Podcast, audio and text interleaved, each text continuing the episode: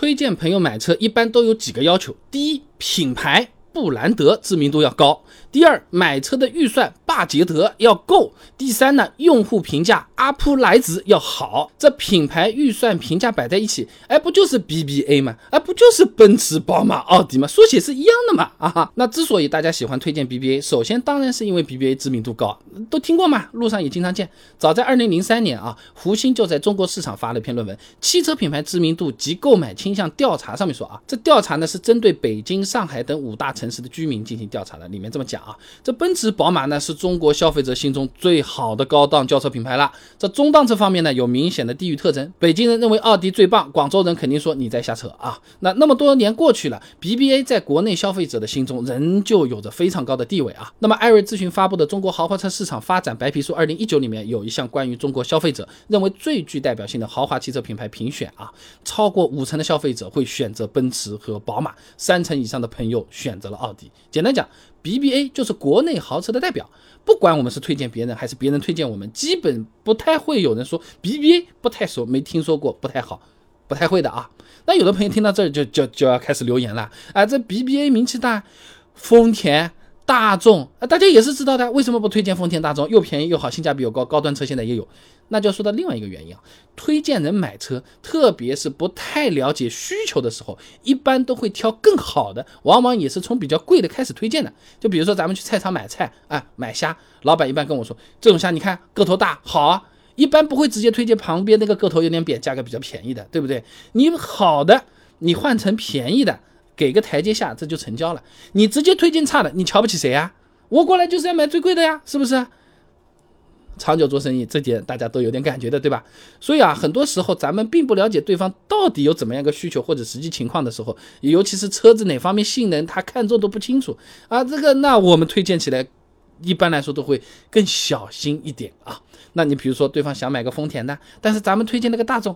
你凭什么推荐大众啊？那他跟你杠起来，因为他心中有答案嘛，对不对？你还不如不推荐了。那怎么解？怎么破？BBA 嘛，反正你不会买的，你就买丰田或者大众。我推荐你个 BBA，对不对？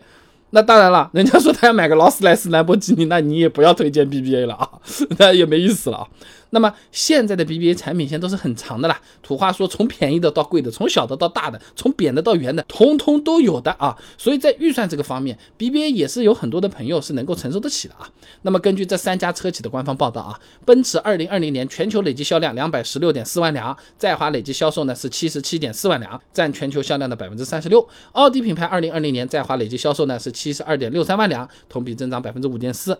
宝马集团的二零二零年全年销售总量呢是七。十七万台啊，创下了公司自一九九四年进入中国市场以来最好的销售记录。那么从数据上来看，不少朋友现在的消费水平确实也还可以啊。此处大家可以留言讨论一下啊。那么潘建亮等人在汽车与配件上面发了一篇论文《中国豪华乘用车市场发展与趋势分析》当中呢，他做了一定的解释啊。那居民可支配收入增加。低首付、贷款购车等等方案，进一步降低了好车的购买门槛啊。那打个比方吧，那手里有个十万、十五万的这种存款，哎，也可以在有一定的贷款的情况下，二十多万的入门级的 BBA 也是够得着的啊。有的朋友有可能觉得啊，与其推荐别人买这个普通品牌，不如直接一步到位。哎，这词啊，在。在中国，这个杀伤力就是很大，买什么都是一步到位，是吧？这两百块钱的东西一步到位就变成两千了，这三千块钱的手机一步到位就变成八千了啊！一步到位，这话无敌的啊！那说到底，咱们买车的根本目的还是用车，在汽车品质方面啊，BBA 的口碑呢也算是挺不错的了，推荐给别人你也不太会出错，别人呢一般也认可。那前面讲了嘛，BBA 二零二零年整体销量挺好啊。事实上，中国汽车工业协会的数据显示啊，在二零二一年的一月到十一月期间啊，国内生产的豪华车销量完成了三百十一点二万辆，同比增长了百分之十九点五，是高于乘用车累计增速百分之十二点四的。哎，那么 BBA 在国内豪华车的销售当中呢，也真的是稳居前三啊，三巨头。那么汽车的这个销量。当然和它自身的口碑是分不开的，都卖了那么多，所有人都爱慕虚荣，所有人都要靠这个出去谈生意长面子，肯定也是有很大一部分的朋友觉得这车真的是好嘛。那里根在价值工程上面发了篇论文，《浅析口碑效应在汽车消费中的运用》里面啊，有讲到过的。消费者在购买产品前会自觉或不自觉地获取产品的口碑信息，如果口碑信息和消费者感知的信息吻合，哎，就会对消费者决策起到了一个促进作用。哎，反之也会影响消费者的购买决策。很好理解的啊，都说奔驰很豪华的，我们去看车，趴门打开发现，哇，这个内饰看起来真的很高级。你就更容易买这奔驰。你反过来说，哎呀，这个这个某某一个车型啊，这个运动性能非常好的，你看样子也非常好，性能也很不错，爸爸去开了一圈，一般嘛，那你可能更不容易买了。哎，好的口碑促进消费啊，销量也会更高。就是这个道理啊。那另外呢，J.D. Power 有个研究啊，在采用一千总分的这个汽车售后服务满意度的这个得分当中啊，二零二零年行业整体售后服务满意度指数呢是七百四十七分啊，豪华品牌它是七百七十四分，哎，是优于主流车品牌的啊。那这么说来，无论是售前还是售后还是车子，整体的口碑都还可以的。那听到这儿，有些朋友就要开始聊了。